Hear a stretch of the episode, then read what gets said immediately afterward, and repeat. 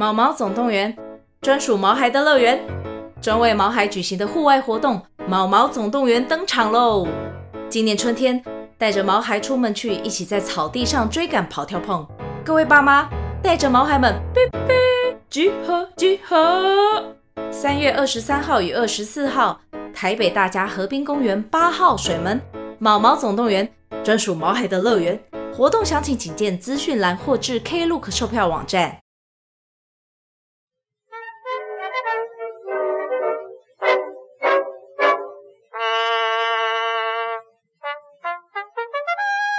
欢迎收听真 couple，我没有事，我是真开朗，我是我的，我们有个粉专叫做永康真开朗啊，那个卡宝啊，手被蚊子叮了，什么？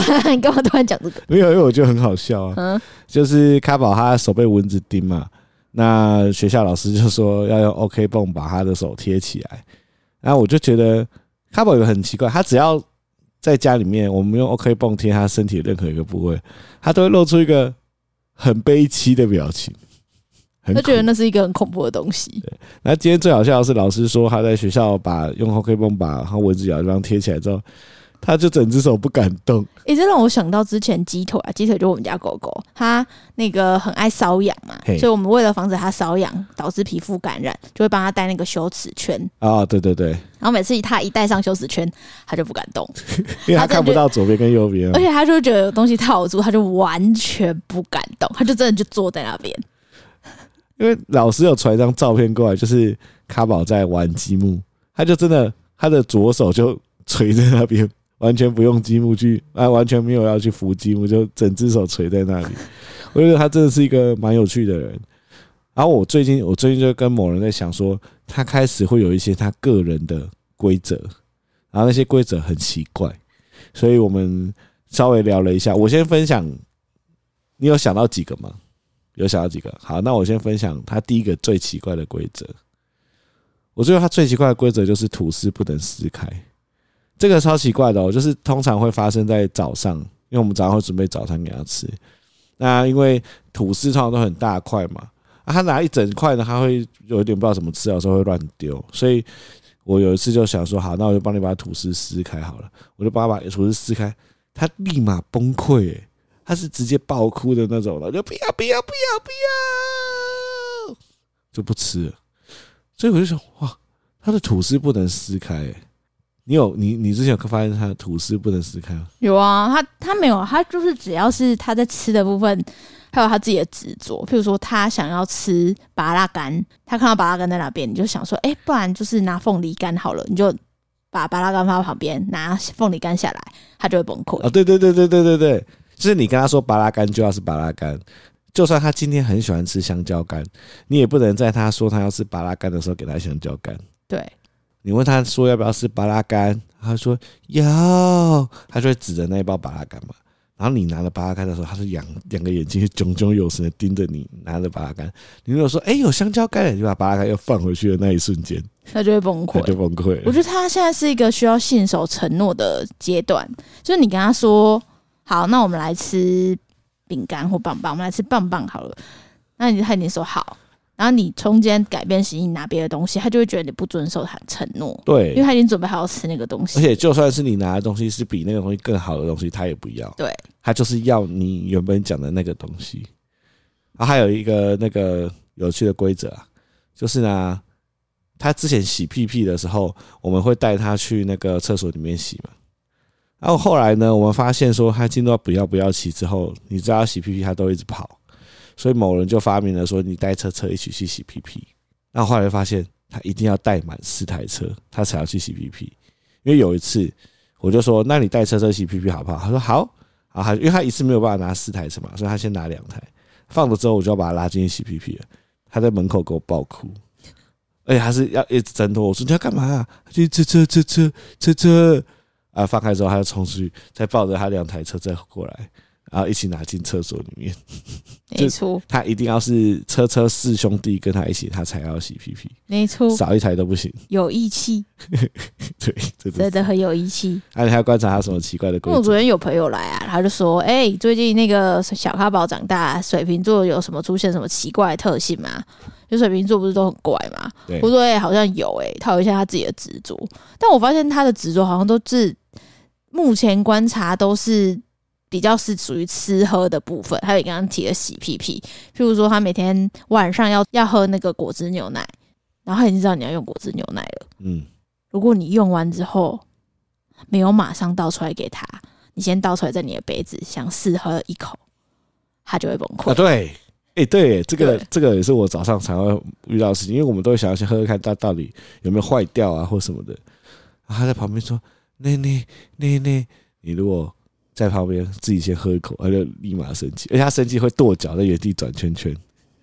这让我想到那个某人啊，有一次晚上忘记洗果汁机啊，你就把那个果汁机里面装了那个洗是洗碗巾跟水，对，因为我们的果汁机要装洗碗巾跟水之后再搅一搅。对，就是我们果汁机可以这样洗，所以你装完洗碗巾跟水之后，你再按清洗模式，它就会。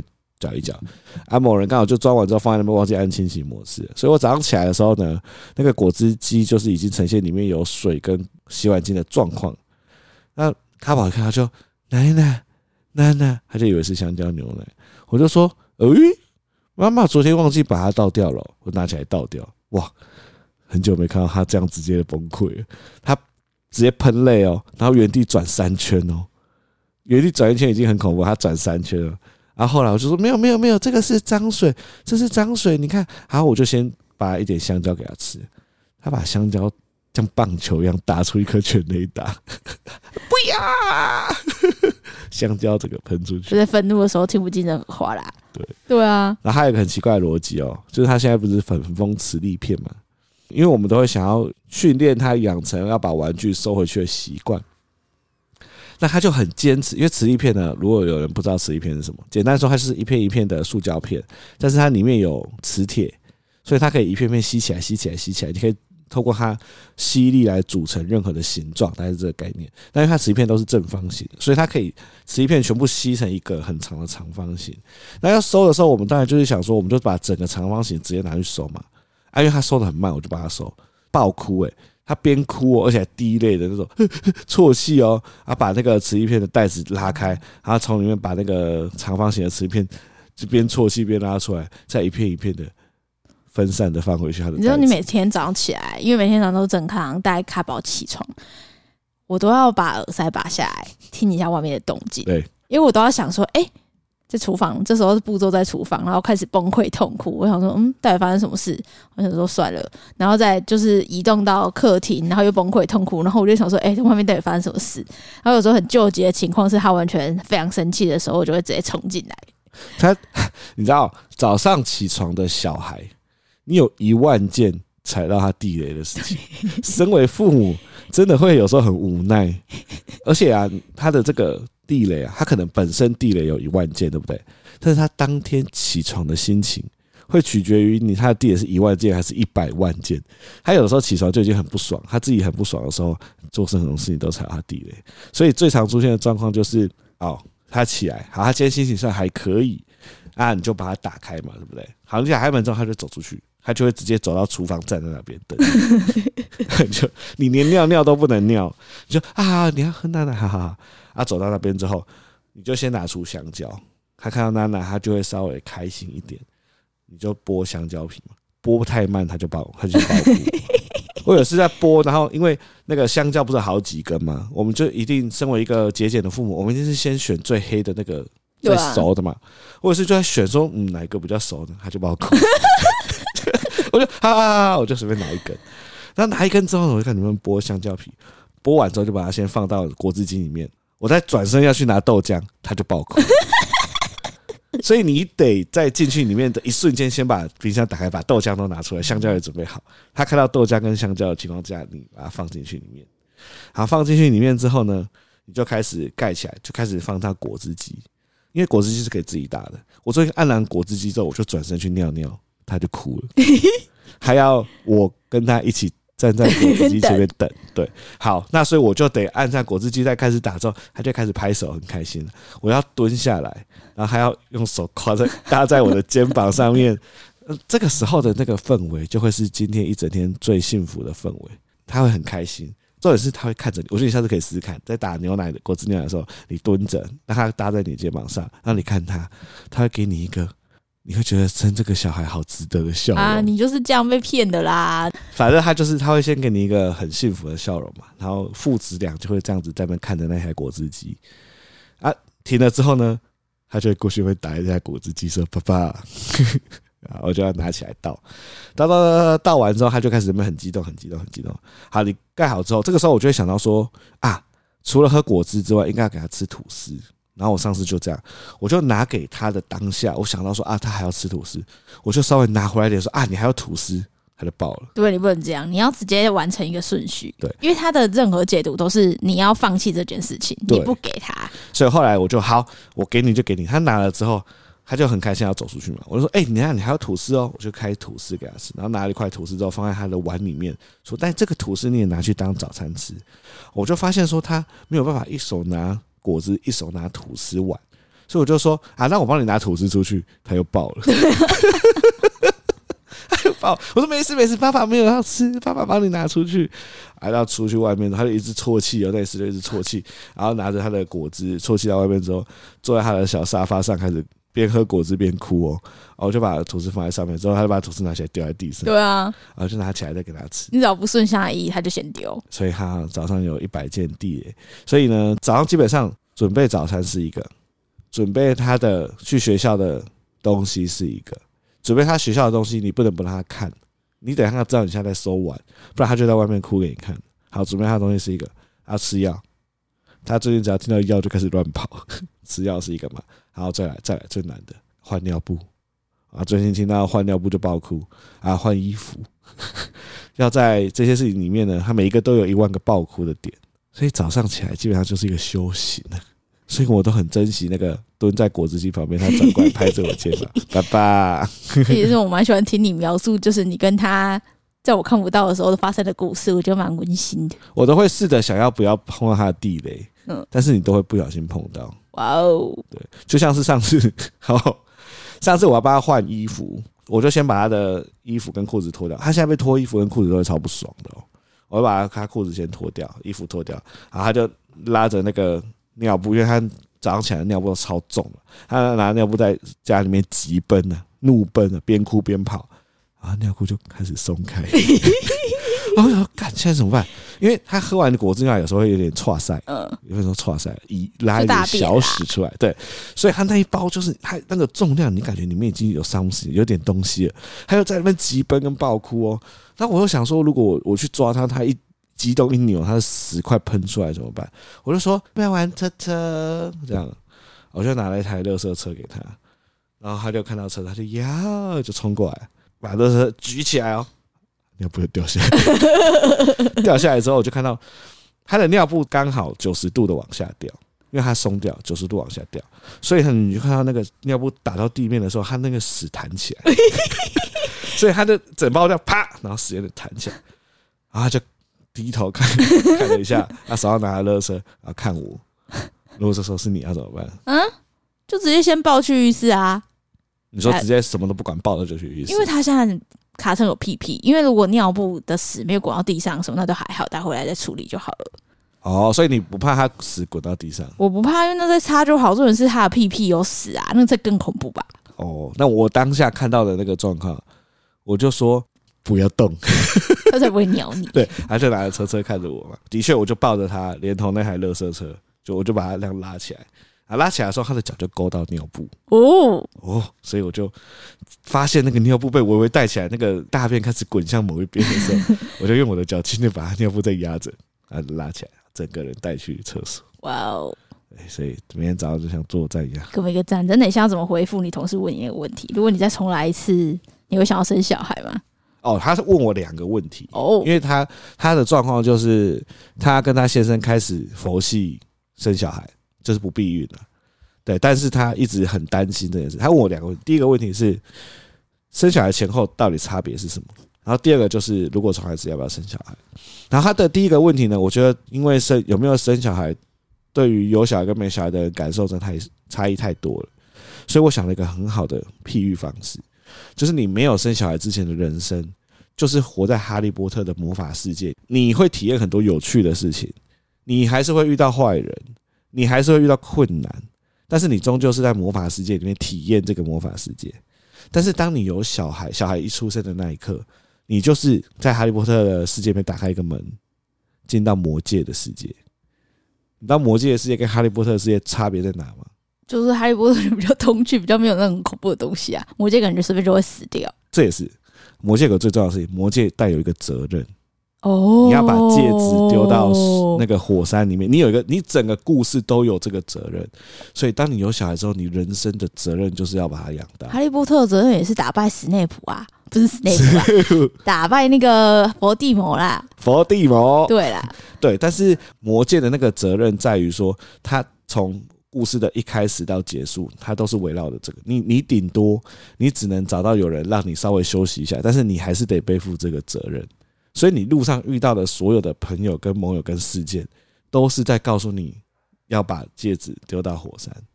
所以我觉得这两个差别就在于责任感。所以我觉得我们现在是进到魔界的世界。你你终究有个责任，比如说你你在魔界的世界，你就不可能说，哎，今天拿魔戒摸拿好累哦，啊，不然我们去骑马好了，不会有这种状况嘛。但是在哈利波特里面，你可以打打魁地奇，你可以参加三巫斗法大赛，但是魔戒没有，你从头到尾就是要想办法丢进那个戒指。我就跟他讲说，有小孩之后，你就是在魔戒的世界，当然还是很漂亮，都是你以前在哈利波特世界没经历过的，但是你永远就是有一个责任。你丢戒指的那一刻，就是他上大学离开你，然后他讲就好，他稍微有点感觉。他说：“那那我可以一直待在魔法世界就好了吗？”我说：“可以啊。你其实你一直待在魔法世界，你也会很开心。你没有一定要去魔界的世界，大概是这种感觉。你觉得这个譬喻？你刚刚你还没讲魔戒之前，其实我就觉我就猜到你要讲魔戒，你就猜到我要讲魔戒。对，因为就如果你要以那个童呃不是童话，就魔法世界那种比较虚构的场景来说，对，那我觉得它残酷性好像。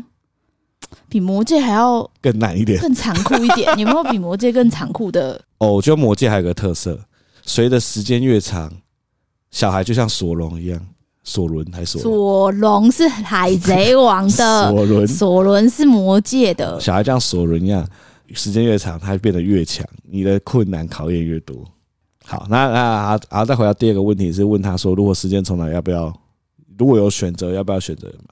但我觉得我的选择很很简单诶，我一直都是选择要诶，因为我跟他说，其实我们都不会记得我们小时候的事情，因为有了这个小孩，你你可以透过他的眼睛重新认识这个世界。其实这件事情对我来说是一件很好玩的事情，我蛮喜欢这种感觉的。然后我就陪小孩成长这件事情是一个有触动我心里面的一种很开心的事情，好像有点难形容这种感觉。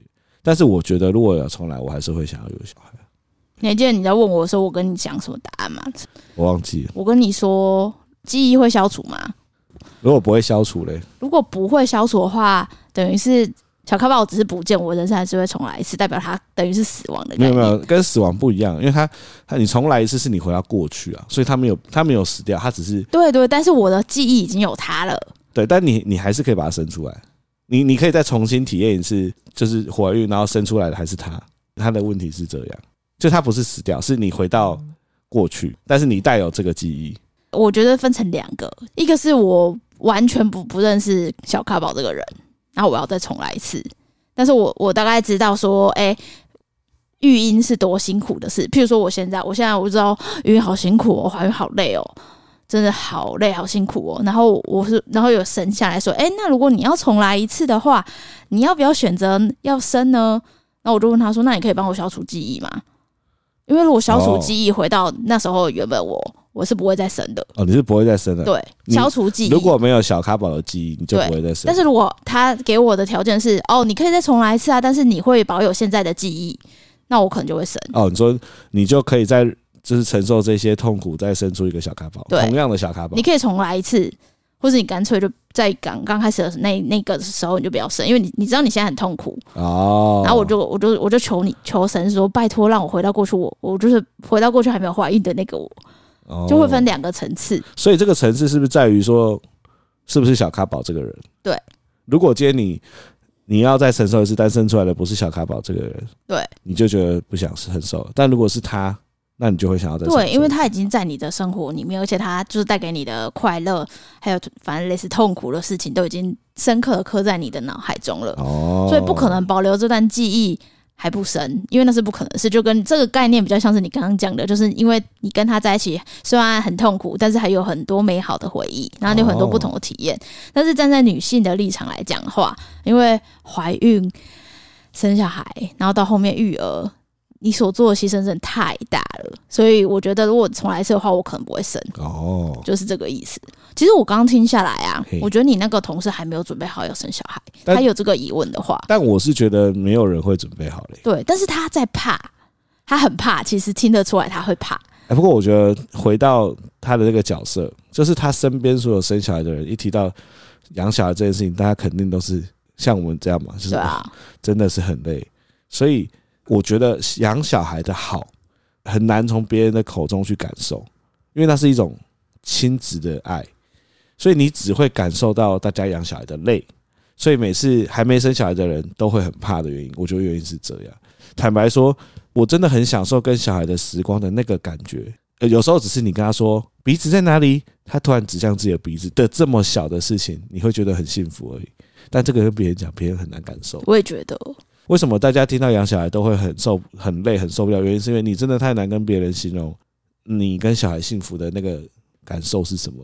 真的，你就比如说他那个前天洗澡出来，你不是说妈妈在哪里，他就指我；对，爸爸在哪里，他指我。你对啊，就就这么简单的一件事情，而已。我们两个就获得的那种。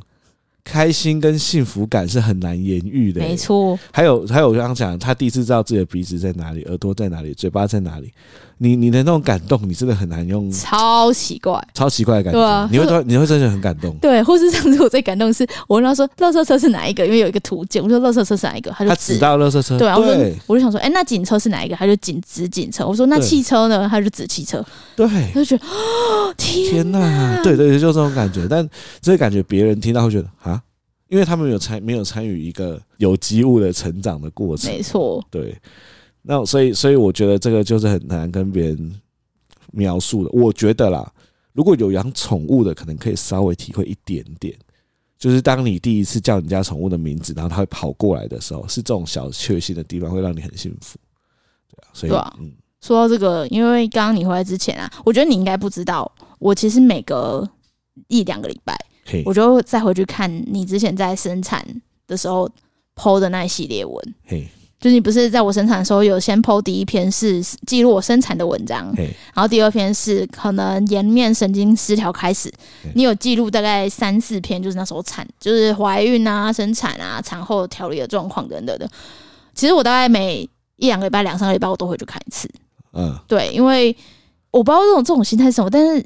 有时候我最近在想说，因为最近不是大家就说要不要生第二胎，要不要生第二胎。身为男性，我觉得相对来讲，你可能会会忘记，因为你都会跟我说：“哎，你怀孕是什么时候啊？”我我根本就忘记那种感觉了什么的。但是我我我虽然已经忘记那种痛，但是那种很不舒服、会被闷住，然后很牺牲的感觉，我还是记得。嗯。那今天为什么会再回去看？是因为我看到我一个同学，他很早结婚，然后他也是很想要小孩。做了很多很多努力之后，终于能怀孕。那她在前几天的时候，终于要哦，就是要生产了嘛。然后我刚刚她生产，她要生产了，就是这种就好不容易要生产了。然后到今天，她就 po 出了她生产的过程。然后她也是，就是哇，小宝宝她不肯出来，就是她已经那个四十周了，宫缩对，先宫缩，然后她要催生，然后宫缩打止痛没用，开始各种痛。最后生产方式是吃全餐，嗯，就是。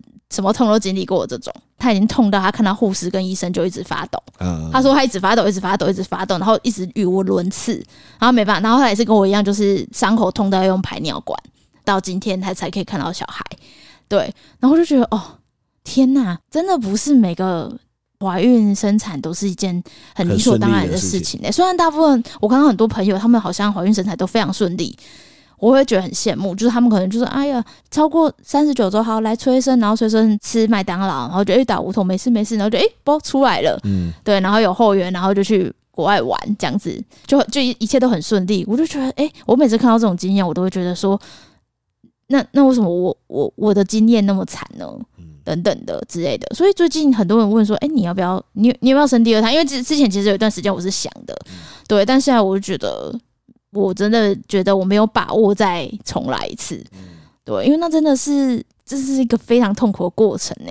我觉得那个过程对我印象最深刻的事情就是，他好像总是不顺利。我觉得那个那个重点在总是不顺利。就是怀孕啊，听到要还渣，你就会去找还渣的相关资料，就会觉得说哦，还好啦，也有很多人会还渣，就是忍一下。但你不知道那个原来那个痛苦的过程是不是在还债的过程，是在拆线的过程。就是你在那个不顺利的过程中，你会有很多。无法预期的不舒服，然后再来就是生小孩原本就很不舒服啊，然后生小孩还有遇到就是说好进到里面刚好遇到 COVID-19，所以我们得关在里面，那干嘛干嘛，然后在催生的时候又打无痛，然后你又对麻药过敏，所以又吐得乱七八糟，那打无痛又很痛，然后到里面开始生的时候你又有撕裂伤啊，全部想说啊终于生完了也可以好好的休息了，就又开始颜面神经失调，所以我觉得那是一种你没有办法好好的。放松的感觉，因为我我自己觉得，在怀孕的过程中，印象最深刻的画面就是你大血崩，对不对？你还有在月子中心大血崩，欸，诶，哦，那是生完啦。对，我说啊，生完在月子中心大血崩啊，然后你血崩送去急诊室，还要在那边挤奶。对，我真的。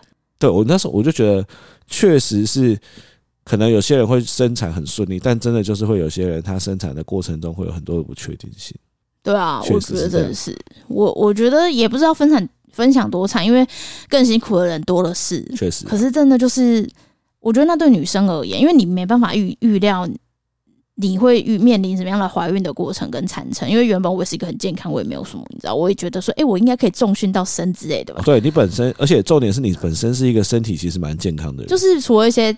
小小痛，比如说偏头痛什么痛之外的，就是我平常还是都会运动啊，啊什么的，也没有什么大病，对吧、啊？我就我记得那个时候医生有说，没有生之前，没有人知道自己会不会需要还扎。对，对，就算你多健康，你都还是有这个几率，都会有可能，啊、或是譬如说他有遇到什么疾病，然后母体又被侦测出什么疾病什么的，嗯、那都是一种。其实你打从一怀孕，你就要面对很多未知的。恐惧，因为譬如说，像我们最近有一个很好的朋友，他生小孩，那他老婆在怀孕的时候，也有医生跟他们说：“哎、欸，你们小孩好像是小脑症哦，水脑症。”哦，就是好像测出来的那个基因有一个不太正常。对对，然后他们就快要吓死。对对，那个压力很大，超大，因为因为他刚开始的测一定是比较粗浅的测，他就要进到比较精细的羊膜穿刺什么的。但我觉得那个真的是煎熬。对啊。所以如果你那个同事，那他他来问我的话，我我一律来问我要不要生小孩的，我都会把所有潜在的风险很残酷的跟他们讲，因为我觉得那是你必须要知道的事情。但他们现在的状况是不知道要不要生，嗯，所以我觉得人呐、啊，我觉得生而为人，你永远都没有不痛苦的时候啦。对啊，就是你你生小孩也很辛苦啊，但是你如果不生或生不出来也很辛苦，就是一直在。讲，因为他有分享说，他们因为一直生小孩不顺利，所以他们有去看医生。啊，他有跟我分享很好笑，他要杨医生就是要检查精子跟卵子的健康程度嘛。你知道精子要怎么检查？就打手枪啊，那个射在那个一个管子里面之类的。这是一般的想法。嗯，但是他说不止打手枪出来，他是你打完手枪要在半个小时内送到诊所，所以他那一天早上要去上班之前。她把她老公叫起床说：“ 哎、欸，去打手枪。”她老公就哦，就进到厕所里面，他就咕噜噜噜噜，他就拿了一个瓶子出来，里面就是温热的小。因为医生说一定要保温，如果你太冷的话，精子就会受损。所以他就把那个装有他那个精子的杯子放在他他穿一个那个吊带裤，然后把那精子放在自己吊带裤前面的包包里面，然后用手这样保着。他坐计程车冲去诊所，哇塞，哦，这么保护，对机的概念，对啊，冲去诊所之后再验，但验出来夫妻都是正常，他就觉得可能是压力太大，嗯嗯，我也觉得越放松越可能来，我觉得，对，所以我就觉得说，哦，那其实老实说啦，你什么样的阶段，你都会有说不出来的压力。对啊，对啊，所以搞不好，我觉得那种有时候压力可能是互相的。比如说，好，你今天真的求子求不到，那你这好不容易怀孕了之后，后面的这些辛苦，搞不好你的那个忍受程度可以高一点点。但我觉得这些都还是很辛苦啊。我也会想分享一个案例，因为我最近跟正常讨论，就是你生完小孩之后，不是生完小孩就没事，因为小孩对夫妻两个的关系造成的冲击非常之大。哦，对对，因为你在婴儿时期，你几乎每天可能睡不到三四个小时。你不是有个那个朋友，不是说什么他每天都在睡一个小时？哦，我有个朋友很好笑，他就是一个直男，帅气的直男。他就那时候就跟我说：“哎、欸，我老婆怀孕了。”我跟你说啦，小孩一岁我就叫他自己去洗澡，就是他会讲一些你听的时候就是就很可笑，很很智障的话。对，然后他就说：“哎、欸，养小孩应该不会很难吧？跟养猫差不多吧？”还还还还对，还有讲过这种话。然后他就说：“爱养小孩，他就晚上喂饱一点就好啦，早上再早点起来喂奶就好了。”因为他讲太多了，所以我们有点懒得反驳他。啊，前几天他就在我们的群组里面说。干，昨天只睡一个小时，干，我要疯了。然后我就觉得养小孩就是这么累，不要一直在听别人这边随便乱讲。就是你实际上要遇到的事情就是这么辛苦，对。而且那一天我们去他家，看他第一次要帮自己的女儿洗澡，我在旁边看，我真的觉得哇，好累哦。就是你知道很多事情都不熟悉嘛，所以你要你要干嘛？你要干嘛？要小心，要不要弄痛他？要什么？要什么什么？我就哇。每个人可以长大，真的都是爸妈付出很多、欸啊。我们那时候都忘记了，但我我我想分享是我另外一个朋友，就是总之呢，前面就是经历非常辛苦的求子路程，然后不论怀孕生完小孩，他们面临到的是她跟她老公感情越来越不好。哦，对，才会提到这种事情。对对对，就是她会在她的那个社群软体上面分享，今天她跟老公吵架，然后她为什么她不能理解她老公为什么要这样做？我也有朋友会这样。然后我想一想，其实我可以理解他的心心理，因为在一个处于极度崩溃跟极度疲累的状态之下，真的一点小东西很容易断，很真的很容易断掉，我完全可以理解。而且照顾小孩真的非常的累，尤其是妈妈会有不同种啊。我觉得我是比较相对累是松的了，就是我不会，我就看他如果把东西乱丢或是东西乱吃，我就笑笑就说哦好，那等下再用。就是我不会硬觉得说，哎，你怎么东西乱吃啊？不要吃了。然后是很凶的这样，但是我觉得高标准的妈妈对于这种状态，她的忍受度会越来越低，就是她会很容易崩解，然后导致就是夫妻的关系就是真的真的很难，就是很好的维持。我觉得他最实在的说法，就是因为太多的妈妈都是很优秀的女性。所以他们认为什么事情都一定可以有解决的方式，解决的办法总比问题多。但偏偏这件事情在育儿上面真的不管用。有的时候你已经讲了一百个方式，但是他要哭，他就是在哭。对，所以我觉得这件事情会让很多很习惯于很规律，或者是说对什么事情都一定要找解决方式的妈妈会很很崩溃。对，那这时候如果爸爸或者是说另一半。有的时候也不是另一半的问题，有的时候另一半其实也是想帮忙，或者是另一半有时候真的就是没有记到那么清楚，想要再多问一次，或是确认一下，然后就爆了。那妈妈觉得委屈，妈妈觉得说我就那么辛苦，你就不能多体谅一点吗？那爸爸也觉得我我只是多问一下，对，因为我们两个之前有爆过发生过这种事情，就是。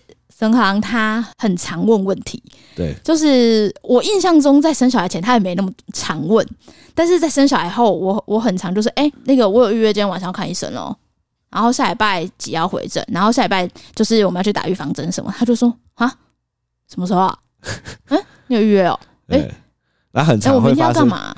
很常会发生在你会出来说，哎、欸，等下出门打预防针，我说啊，什么预防针？对啊，啊，你今天有预约哦？哦哦啊！你刚你上次是说什么要干嘛？谁要来？对对对对。然后我那一阵子我真的是爆炸，我真的觉得为什么你就不能好好记？这有很难吗？你是不是都不把我放在心上？为什么你在工作上面都记你老板的事情，然后记你上属的事情，记你下属的事情，记这么清楚？为什么我的事情你好像就听过？就啊什么明明就五分钟前才讲过，为什么你就说啊？你刚刚讲什么？啊好好。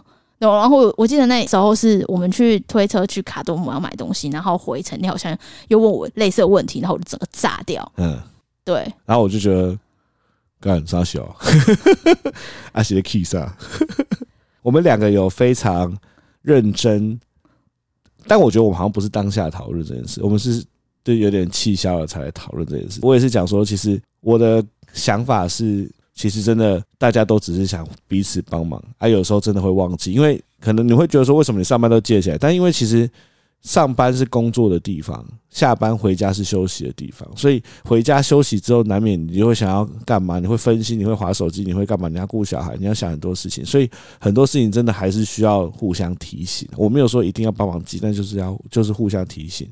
我记得他举例说，有时候像我跟你之后说什么，你可能你正在划手机，或者你正在干嘛，你也会忘记啊。但是就是就在提醒一下，我觉得就是互相了，互相体谅，大家都很辛苦。对，反正大概他就是那时候有沟通。对，然后现在现在他还是会很常忘东忘西，但我现在就深呼吸，我就 我再讲一次。对，对。哦，我觉得我现在我从男性的角度来讲，就是因为你们在吵这种事情的时候，通常都是男生忘记某件事，然后被女生干掉了，所以你必须要先稍微的记得一下，有没有什么事情是你提醒过女生，然后女生自己也忘记的。你先稍微记一下，像我，我连这种事情我都记不起来。就是我，我想要反驳说，哎、这个上次怎样怎样，哎、干，可是我也记不起来你这这种事情，所以我都会后来我就会把它说我写在我的手机里面，然后之后就会，你也不是要拿来呛，就是说，哦，其实还好啦，像是像是你记得上次你忘记洗果汁机啊，我也是开玩笑跟你说，哎、因为你没吸果汁机，我就被小咖宝骂了，我害小咖宝哭了，呵呵呵，我说啊，我也是这样好笑的啊，反正就是互相提醒嘛，这样。但我觉得可能对方就比较能够听得进去啊。对，但我觉得那个女生的心态是，她不是你记不记得住，她是你没有没有把我放在心上的感觉。对对，就是其实我们最深层，因为女生都会讲很表面的气话，但其实最深层都有一个很深层原因。那个深层原因就是你为什么不在乎我？对对对对。然后我这么辛苦了。我也要上班啊，对对对，然后我也要上班记那么多东西，我回家也要跟你一样照顾小孩啊。然后我都已经这么辛苦的记那个东西，为什么你就不能好好记住呢？之类的，类似像这种心态。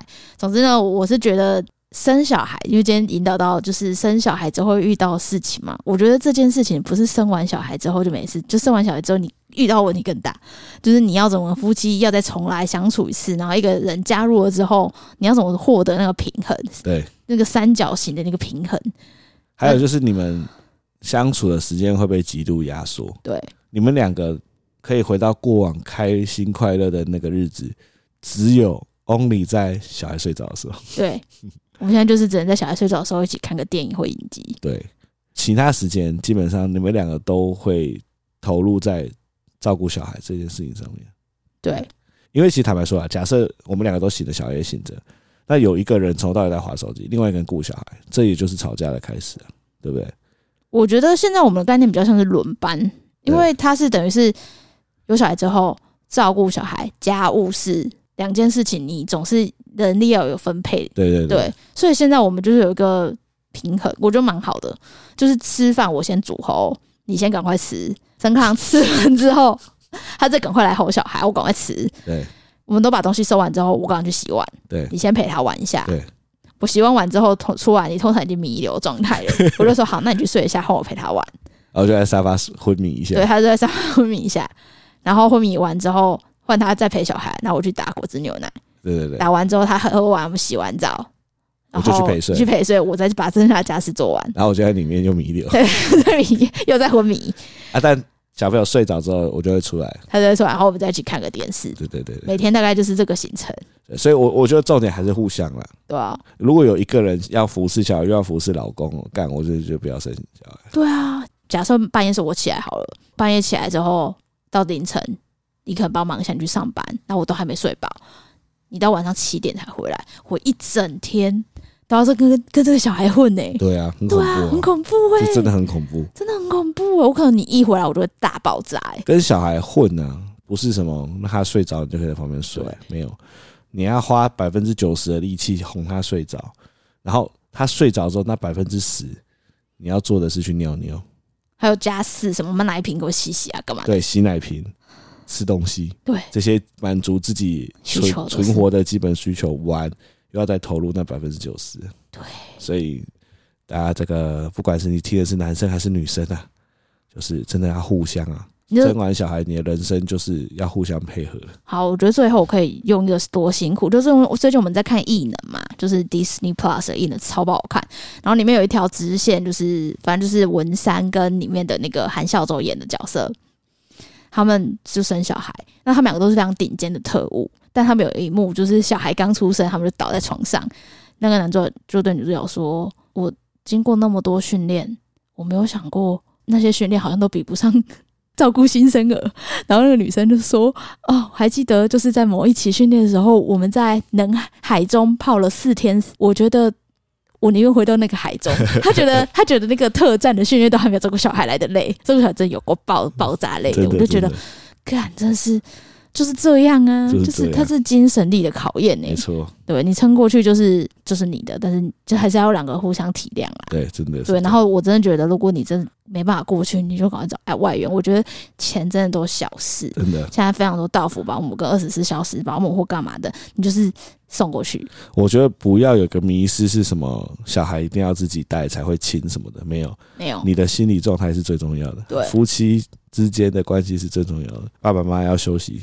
就休息。对啊，哎、欸，我之前还有在 D 卡看到一篇，他就说他跟他先生有一个小孩，然后他们出去就是还是会哦，他跟先生会勾手啊，然后讲悄悄话笑啊什么的。然后他在高铁上就遇到一个老奶奶，然后老奶奶就看他，就跟他攀谈，就说：“哎、欸，你们刚结婚有小孩这样子嘛？”他说：“哦，对。”他就那个老奶奶就很认真跟他讲说：“我跟你说，小孩真的不用生多，夫妻的感情是最重要。因为他说他刚从台北帮他女儿照顾孙子回来，他女儿跟他的。”先生就已经被育儿折磨到，他们两个都不会讲话，哦，就是每天都很累，然后都不会讲话，嗯、就是死气沉沉的感觉。他就觉得最终还是要回到夫妻的关系。我自己觉得这样，因为我我之前也跟你讲过，你我们在某一次在讨论第二胎的时候，我就跟你讲过说，如果第二胎的生活品质下降，夫妻的感情品质下降，那我不要，因为我觉得这一辈子没有意外的话，应该会跟你在一起的相处时间是最长的。对，尤其是老了小孩。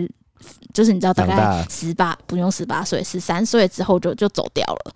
终究都是夫妻的感情经营是最重要的。反正就是我我最后真的要讲说，生小孩就是你要评估你自己的风险。虽然这个话题我们可能已经聊过几次，但是每次遇到有朋友在问啊，或是有新的朋友分享他们生产的故事啊，或婚后的状态啊，我都觉得哎，那可以再出来谈一次。反正确实，反正每个时间的都会有每个时间想法不一样。好啦，那最后要点歌。就今天要点林宥嘉的《乐色车》哦，垃圾宝贝啊！但为什么要点这首歌呢？这个相信啊，长久支持我们的粉丝听到这首歌的开头就会懂了，因为这首歌开头是用乐色车的音乐当开头。那我们呢有一段时间每天都带着小咖宝去追乐色车，所以这首歌就非常适合拿来当做今天的点歌。而且它重点是它的那个歌的内涵是在讲说两个人相处其实是最终结的关系是互倒垃圾。我觉得这很重要，确实，对，因为像是我跟整卡郎，虽然现在都还是很忙，找到一个平衡点，但我们睡前如果没有昏迷的话，通常都还是会聊一下天，对。对，或是你有什么你有什么烦恼的话，你会跟我讲，然后我就跟你分析啊，然后到了两三点啊，这种状况还是会出现，因为我觉得有小孩之后，夫妻的相处很重要的时间就是睡前，而且不要分房，就一定要同房睡，嗯，这是非常重要，不然你就是完全你就是。回来，然后我们就有一个小孩，然后就带带带带带带带带带带，很像机器人的生活。对啊，你跟你另外一半完全没交流，因为假日还是小孩啊，你有没有放假？就跟你刚刚讲魔戒，魔戒怎么放假？对，就不去就不去丢火山啊？对啊，对啊，没有没有放假这件事情。好了，拜拜，拜。